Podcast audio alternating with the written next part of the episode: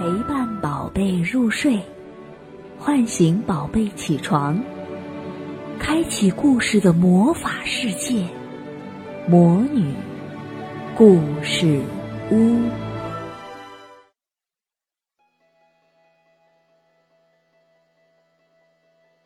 勇敢做自己。当嘎嘎还是一只蛋时，就被爸爸妈妈弄丢了。幸好鸡太太收留了它。从出生到现在，嘎嘎从没见过第二只鸭子。它一直和鸡太太一家生活在一起，并且固执地认为自己也是一只小鸡。直到有一天，鸡太太把它带到河边，说：“嘎嘎。”试着去河里游泳吧。为什么？嘎嘎问。因为这是鸭子天生的本领。鸡太太觉得要让嘎嘎成为一名真正的鸭子，可河水那么宽，那么深，我会被淹死的。嘎嘎害怕的发抖。不会的，孩子，你是鸭子，鸭子天生就会游泳。就像水牛、河马、大白鹅一样，鸡太太这样鼓励嘎嘎。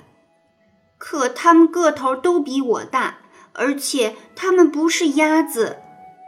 嘎嘎有自己的理由。不管鸡太太怎么说，嘎嘎始终很害怕，越害怕就越出问题。看，嘎嘎一不小心滑进了河里，这可把他吓坏了。他手忙脚乱地瞎扑腾着，呛了好多水。鸡太太急忙喊救命，还好小河马及时赶来，把嘎嘎拖上了岸。从此，嘎嘎更害怕河水了。他甚至认为鸭子根本就没有游泳的本领。所以，每当大白鹅在河里扭着腰说，舒服极了，嘎嘎，快下来吧！时，嘎嘎总会说：“不，我不会游泳，上次就差点被淹死呢。”当小河马一边拉着嘎嘎走向河边，一边拍着胸脯打包票说：“来吧，有我呢。”嘎嘎摇摇头说：“不，不，我再也不敢下水了。”当小水牛带头在河里打水仗，并朝嘎嘎招手说：“一起来吧，好玩极了。”嘎嘎边跑边说：“不不不不，我一定要离河水再远点儿。”就这样，嘎嘎成了一只旱鸭子。为了帮嘎嘎克服恐惧，鸡太太想了一个绝妙的主意。他为嘎嘎准备了一个浴缸，鼓励嘎嘎先在浴缸里游泳。比起又宽又深的河，小小的浴缸真是一点儿也不可怕。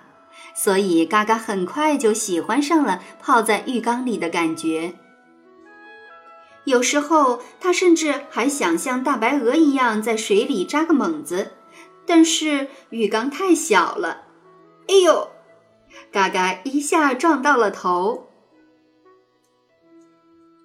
不久，鸡太太又送给嘎嘎一个漂亮的游泳圈，还笑眯眯地告诉他：“嘎嘎，只要把它套在身上，谁都可以在河里游泳。”嘎嘎半信半疑。一天中午，趁大家睡午觉的时候，嘎嘎偷偷地抱着游泳圈来到河边，他想试试看游泳圈是不是真的这么神奇。当然，这件事儿他可不想让任何人知道。嘎嘎来到河边，套上游泳圈，先伸出一只脚，可刚沾到一点水，就吓得缩了回来。接着，他换另一只脚，可还没沾到水，就又吓得缩了回来。唉，没办法，嘎嘎一碰到河水就浑身发抖，一点力气也没有，心脏也会扑通扑通跳个不停。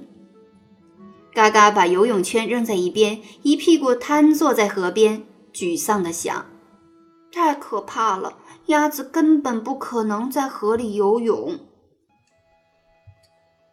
突然，不远处传来一阵呼救声。嘎嘎跑过去一看，原来是贪玩的鸡小妹不小心掉进了河里，正在慌乱地挣扎着。鸡小妹看到嘎嘎，大声地喊：“嘎嘎，快救救我！”可我我不敢下水，嘎嘎犹豫着，试着伸手把鸡小妹拉上岸，可鸡小妹在河中央呢。嘎嘎，快救救我！啊啊、你是一只鸭子，天生会游泳的鸭子啊！鸡小妹眼看就要沉到水里了，嘎嘎急得团团转。